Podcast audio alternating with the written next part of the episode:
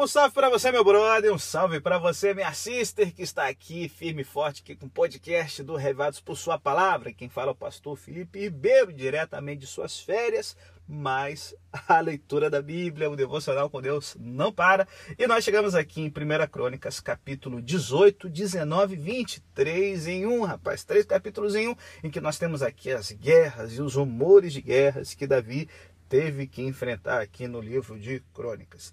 E sabe, é, tô lendo aqui né, a, a questão toda das guerras de Davi e tal, eu tô me lembrando de um, de um bate-papo, né, um diálogo, um debate que eu tive é, ano passado, 2022, com alguns amigos e tal, e alguns jovens da igreja, sobre né, é, é, a questão do Antigo Testamento e a violência. Né? E um dos participantes, um dos jovens, acusou os demais colegas de transformarem a não violência em um ídolo.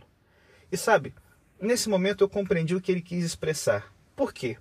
Nos dias atuais, galera, muitos cristãos, judeus, muçulmanos, ateus e agnósticos não suportam mais as guerras, ansiando por um mundo livre delas e desejam comprometer-se para que isso ocorra. No entanto, infelizmente, os conflitos armados tornam-se cada vez mais prevalentes no mundo e na realidade, esse fato subjaz em nosso anseio pelo fim das guerras.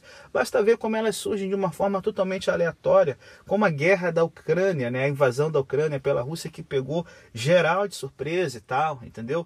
É, quantos pedidos né, pelo fim da guerra. E a inocência e ingenuidade dos ocidentais de achando que bastava embargos e good vibes, né?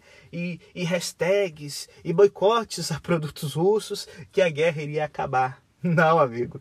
Guerra é uma coisa que está além do fato das pessoas quererem viver em paz, ou ter dinheiro, ou viajar, enfim. É, e, assim, vivemos em meio à realidade que Jesus denominou como guerras e rumores de guerras, que ele profetizou que iam aumentar até o fim desse mundo. E quando a gente vê então a posição do Antigo Testamento sobre essa realidade, ela é contrária à posição adotada por muitos dos jovens ali, da galera que estava conversando no momento. E daí o motivo do intenso debate. Gente, direto e reto, o Antigo Testamento não enxerga a guerra como um problema.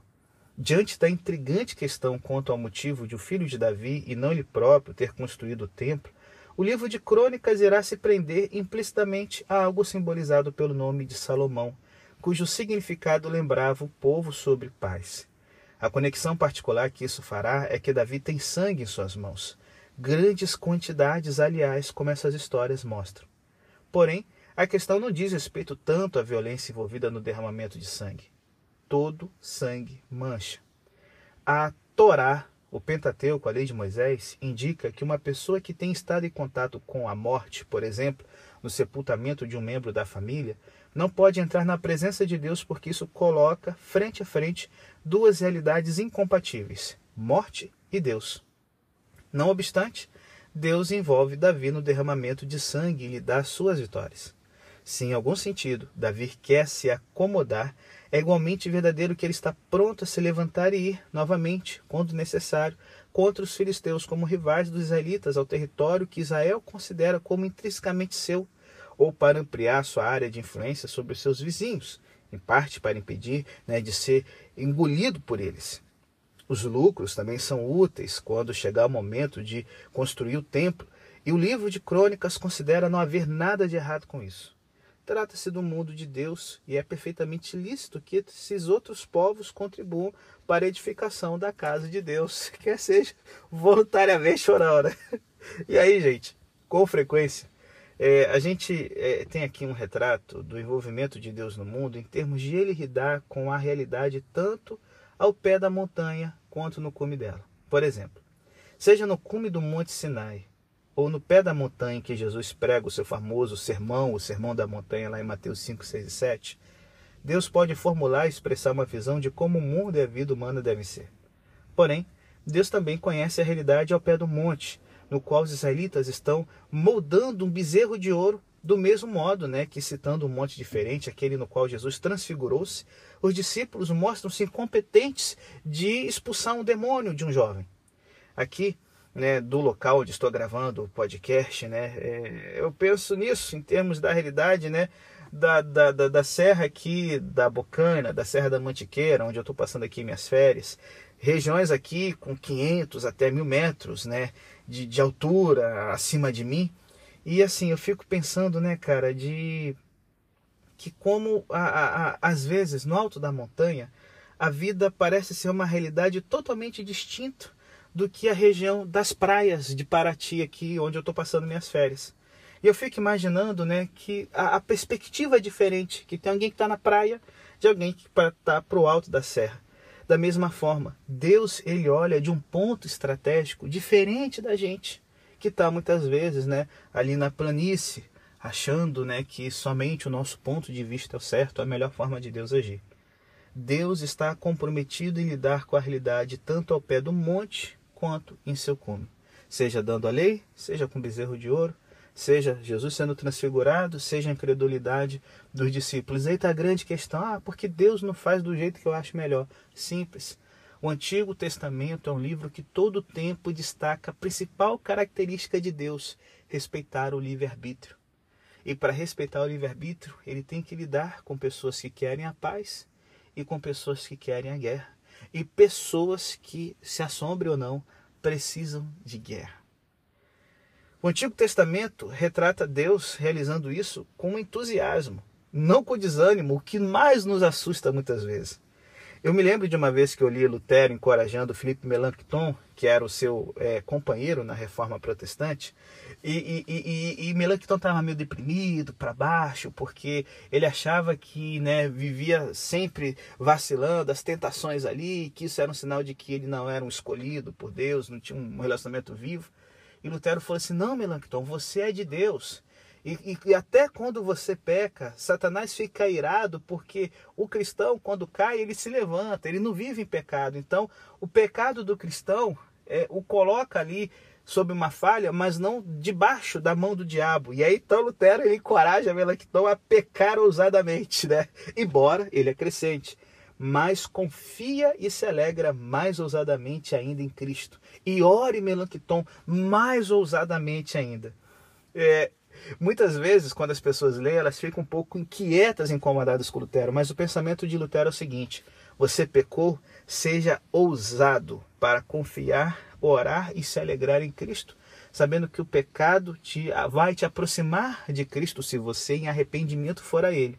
Mas se você for um servo de Satanás, o pecado vai te aprisionar na escravidão do mal e aí você vai estar preso ali definitivamente.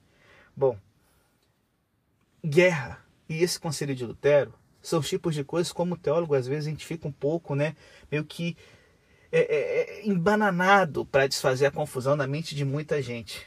E eu sei que dificilmente é possível aplicar essa expressão de Lutero a Deus, mas os relatos, como o que nós lemos em Crônicas, implicam o equivalente divino. Esquadreando com dor e ira como as coisas são, do alto do monte, Deus não fica apenas sentado, torcendo as mãos, mas envolve-se com energia no mundo bélico ao pé do monte e opera ali com vistas ao cumprimento do propósito idealizado no cume do monte. Eis como as coisas são no Antigo Testamento. E aí você vai se perguntar, pastor, isso se aplica aos nossos dias? Eu posso apenas supor, pois sou aqui um mero teólogo, historiador e tal, e não um profeta. Porém, eu não ficaria surpreso se, por exemplo, a confusão no qual o mundo ocidental se meteu nos anos iniciais do nosso terceiro milênio, como guerras e rumores de guerras, colapso e rumores de colapso financeiro, Covid e rumores de pandemias ainda piores a vir, refletisse a avaliação de Deus no tocante ao nosso militarismo e à nossa cobiça. A complexidade do caráter e da vida de Davi, uma vez mais, corresponde à de Deus.